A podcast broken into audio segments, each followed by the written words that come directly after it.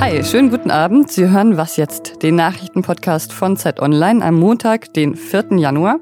Das ist das Nachmittagsupdate. Ich bin Pia Rauschenberger und ich spreche heute über das Urteil über Julian Assange und über die Beschlüsse der KultusministerInnen. Der Redaktionsschluss für diesen Podcast ist 16 Uhr. Fangen wir an mit den KultusministerInnen der Länder. Die sind heute zu einer Schaltkonferenz zusammengekommen und haben über die nähere Zukunft der SchülerInnen in Deutschland gesprochen.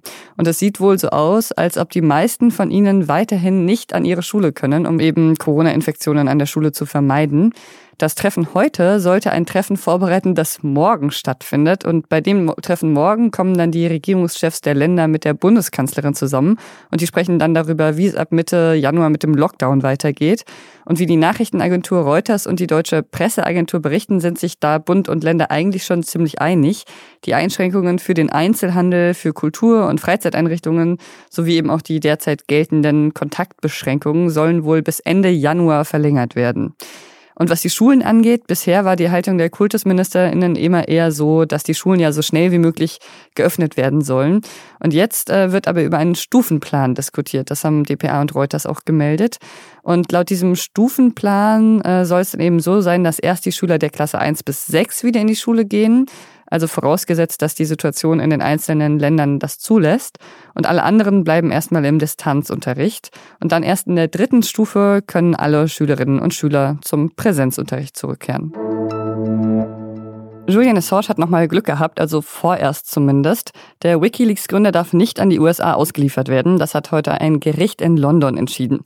Über das Urteil und dessen Bedeutung spreche ich jetzt mit dem Zeitjournalisten Holger Stark, der Julian Assange schon mehrmals getroffen hat und damals als Spiegeljournalist auch für die Aufarbeitung der Wikileaks-Dokumente zuständig war. Hi Holger. Hi Pia, grüß dich.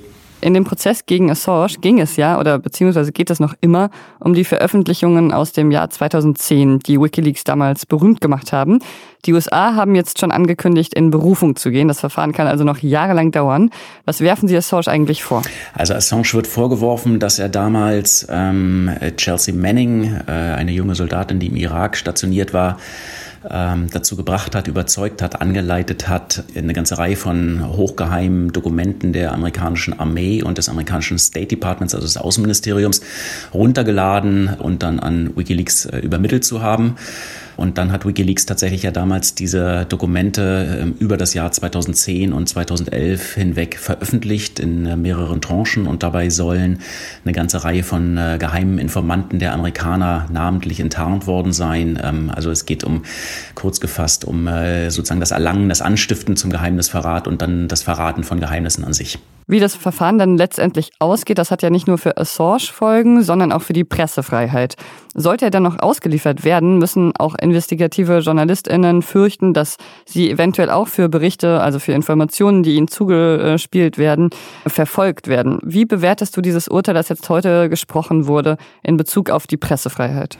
Ja, gerade in diesem Aspekt ist das ein Urteil, was ähm, nur ein lachendes und äh, andersrum aber auch ein einendes Auge äh, bei mir hinterlässt. Äh, ich bin natürlich zunächst einmal erleichtert, dass äh, Julian Assange nicht ausgeliefert wird. Das wäre für ihn eine ähm, möglicherweise sogar tödliche, jedenfalls eine wirklich verheerende Entscheidung gewesen. Das Urteil, was die britische Richterin auf 132 Seiten ähm, hier allerdings heute verfasst hat, ist keines, was die Pressefreiheit in großen äh, Zügen verteidigen würde, sondern sie hat letztlich nur entschieden, dass ähm, Julian Assange aus medizinischen Gründen nicht ausgeliefert werden soll. Wenn ich es mal etwas äh, zynisch verkürzen dürfte, die Ärzte haben äh, die Auslieferung verhindert. Und zwar deshalb, weil Julian Assange nach mehreren ärztlichen Untersuchungen und Gutachten ähm, depressiv ist, unter dem Asperger-Syndrom leidet, Selbstmordgefährdet ist, Halluzinationen erleidet und ähnliches. Das heißt, die Richterin hat gesagt, unter diesen medizinischen Konditionen können wir ihn nicht ausliefern. Ähm, sie hat aber auf der anderen Seite sich im Kern durchaus hinter die äh, Sichten der Amerikaner gestellt. Also sie hat gesagt, das sind ernsthafte Vergehen. Ähm, Assange hat mehrfach die Linie des Journalismus verlassen, beispielsweise als er Chelsea Manning damals aus Sicht der Amerikaner dazu angestiftet hat, diese Dokumente runterzuladen, die, die geheim waren und dann auch an Wikileaks weiterzureichen. Sowas mache kein normaler Journalist und damit äh, habe er Grenzen überschritten. Journalisten äh, stünden nicht außerhalb des Gesetzes und das, das stimmt ja auch. Und ähm, gleichzeitig äh, macht sie sich sehr, die Richterin macht sich sehr die Perspektive der amerikanischen Ankläger zu eigen. In dieser Hinsicht ist es also keine starke Verteidigung der Pressefreiheit. Und du hast ja auch schon über die psychische Verfassung von Assange gesprochen. Er, er soll ja schwer depressiv sein. Viele Angehörige machen sich Sorgen um ihn. Und der UN-Sonderbeauftragte zum Thema Folter, Nils Melzer, der hat sich intensiv mit seinem Fall beschäftigt und sieht sogar Anzeichen von psychischer Folter. Wie beurteilst du das? Wurde Assange eventuell sogar gefoltert?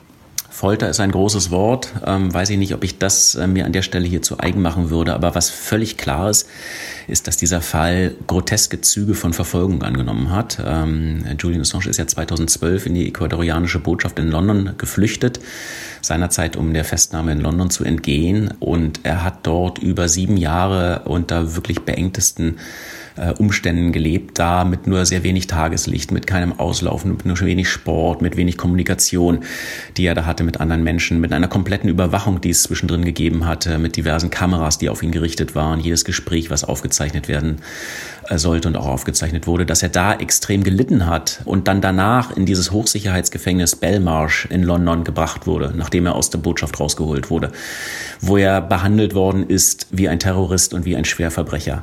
Dass das in keiner Verhältnis, in keinem Verhältnis, in keinerlei Relation steht zu dem, was ihm eigentlich vorgeworfen wird und dass an ihm da letztendlich äh, ein Exempel statuiert wird, das scheint mir offenkundig zu sein. Vielen Dank, Holger.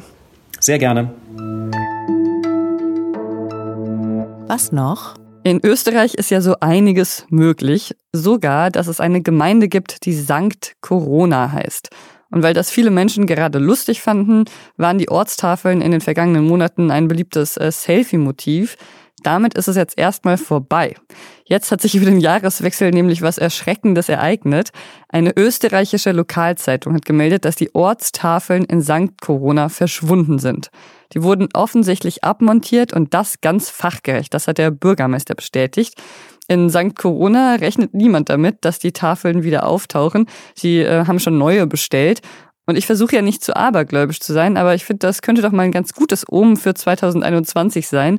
Fachgerecht das Coronavirus abmontieren und für immer verschwinden lassen. Und das war was jetzt für heute. Was jetzt Zeit.de ist unsere E-Mail-Adresse, gilt nach wie vor auch noch 2021. Da erreicht uns nach wie vor all Ihr Lob, Ihr Tadel und alles weitere. Ich bin Pia Rauschenberger, machen Sie es gut und vor allem kommen Sie gut in diesem neuen Jahr an. Du hast ja auch äh, schon mehrmals äh, Julian Assange getroffen. Wie fandest du ihn denn so persönlich, menschlich? Ja, Assange ist schon eine wahnsinnig äh, komplizierte und umstrittene ähm, Persönlichkeit, ähm, der sehr erratisch seine Meinung wechseln kann, der Leute auch mal anschreit, wenn ihm irgendwas nicht passt und der auch schon sehr stark danach schaut, was ihm persönlich nutzt. Und dann sind die Kriterien, die gestern noch galten, heute auf einmal nicht mehr die, die noch die richtigen sind. Aber all das, möchte ich mal ganz klar sagen, äh, darf nicht dazu führen, dass er so behandelt worden ist und so behandelt wird, wie er das derzeit wird.